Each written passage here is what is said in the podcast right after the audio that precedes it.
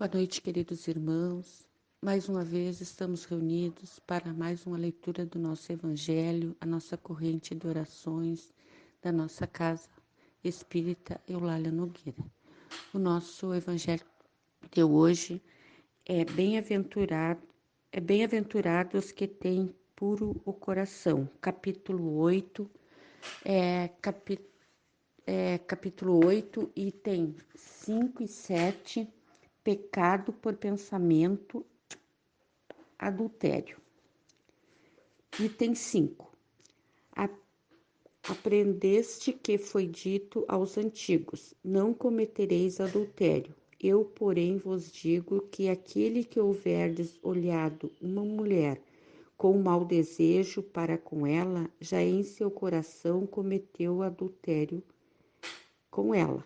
Mateus capítulo 5, a 27 e 28. Item 6. A palavra adultério não teve absolutamente sem ser entendida aqui no sentido exclusivo da acepção que lhe é própria, porém, num sentido mais geral. Muitas vezes Jesus a empregou por extensão para designar o mal. O pecado todo é todo e qualquer pensamento mau, como por exemplo, nesta passagem: Porquanto se alguém se envergonhar de mim e das minhas palavras, dentre esta raça adúltera é pecadora. O filho do homem também se envergonhará dele, quando vier acompanhado dos santos anjos na glória de seu Pai. Marcos capítulo 8, versículo 38. A verdadeira pureza não está somente nos atos, está também no pensamento, porquanto aquele que tem puro coração nem sequer pensa no mal. Foi o que Jesus quis dizer. Ele condena o pecado, mesmo em pensamento, porque é sinal de impureza. Item 7. Esse princípio suscita naturalmente a seguinte questão: sofrerem-se as consequências de um pensamento mau, embora nenhum efeito produza? Cumpre-se faça aqui uma importante distinção. À medida que avança na vida espiritual, a alma se enveredou pelo mau caminho, se esclarece e despoja pouco a pouco de suas imperfeições, conforme a maior ou menor boa vontade que demonstre em virtude do seu livre-arbítrio. Todo pensamento mau resulta, pois, da imperfeição da alma, mas, de acordo com o desejo que alimenta de depurar-se, mesmo esse mau pensamento se lhe torna uma ocasião de adiantar-se, porque ela o repele com energia. É indício de esforço para por apagar uma mancha. Não caberá se apresentar oportunidade de satisfazer um mau desejo. Depois que haja resistido, sentir-se-á mais forte e contente com a sua vitória.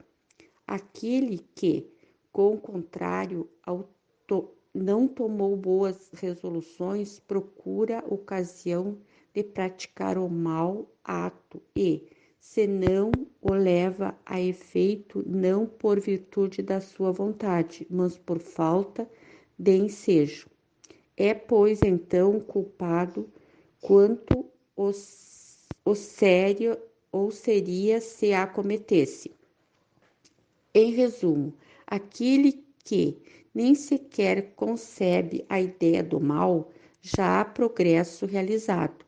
Aquele a quem essa ideia acode, mas que a repele, há progresso em vias de realizar-se. Aquele finalmente que pensa no mal e, e nesse pensamento se compraz, o mal ainda existe na plenitude da sua força.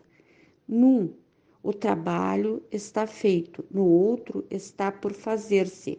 Deus, que é justo, leva em conta todas essas gradações na responsabilidade dos atos e dos pensamentos do homem. Bem, queridos irmãos, o nosso evangelho de hoje, como todos os outros, ele é maravilhoso, é mais um ensinamento para nós colocarmos em prática no nosso dia a dia. E, e, quer, e assim, ó, e quer dizer que o adultério não é só no sentido é, homem e mulher, mas no sentido dos pensamentos, todos os pensamentos nossos ilícitos, ele gera, ele gera o, o mau pensamento.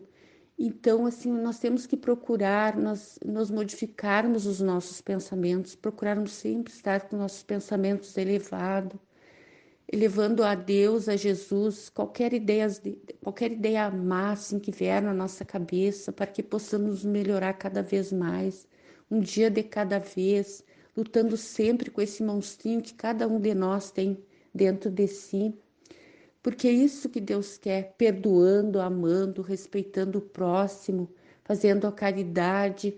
Só assim nós vamos conseguir chegar assim a uma evolução um pouquinho mais a cada vinda na Terra, né, para nos melhorarmos, porque aqui é o nosso aprendizado, né? É a nossa é a nossa aula de todo dia, assim, a nossa aprovação. Então é isso, meus irmãos. Vamos agora para a última parte. Vamos fazer as nossas irradiações, vamos fazer a nossa, um pouquinho da nossa caridade. Vamos elevar nosso pensamento a Deus, a Jesus, esses irmãos de luz que com certeza já estão nos preparando para nossa, nossa concentraçãozinha de hoje. E vamos pedir por todos os mundos habitados, pelos países em guerra, pelo nosso Brasil, para que a paz e a harmonia chegue a, a todos. Vamos pedir pelos sofredores, que onde houver um sofredor, que o mundo espiritual chegue com seus médicos, enfermeiros e socorristas, atendendo esses irmãozinhos. E que todos nós possamos receber um pouquinho todos os dias desses nossos irmãos de luz. Agora vamos pedir pelas nossas águas que estão nos nossos lares, que, que os médicos e enfermeiros do espaço coloquem nas nossas águas o medicamento necessário para o fortalecimento ou a cura de nosso corpo físico e espiritual, que ao bebermos dessas águas possamos nos melhorar, nos curar e que seja sempre feita a vontade de Deus e o nosso merecimento. Uma boa noite a todos e que Deus esteja com todos nós e que assim seja.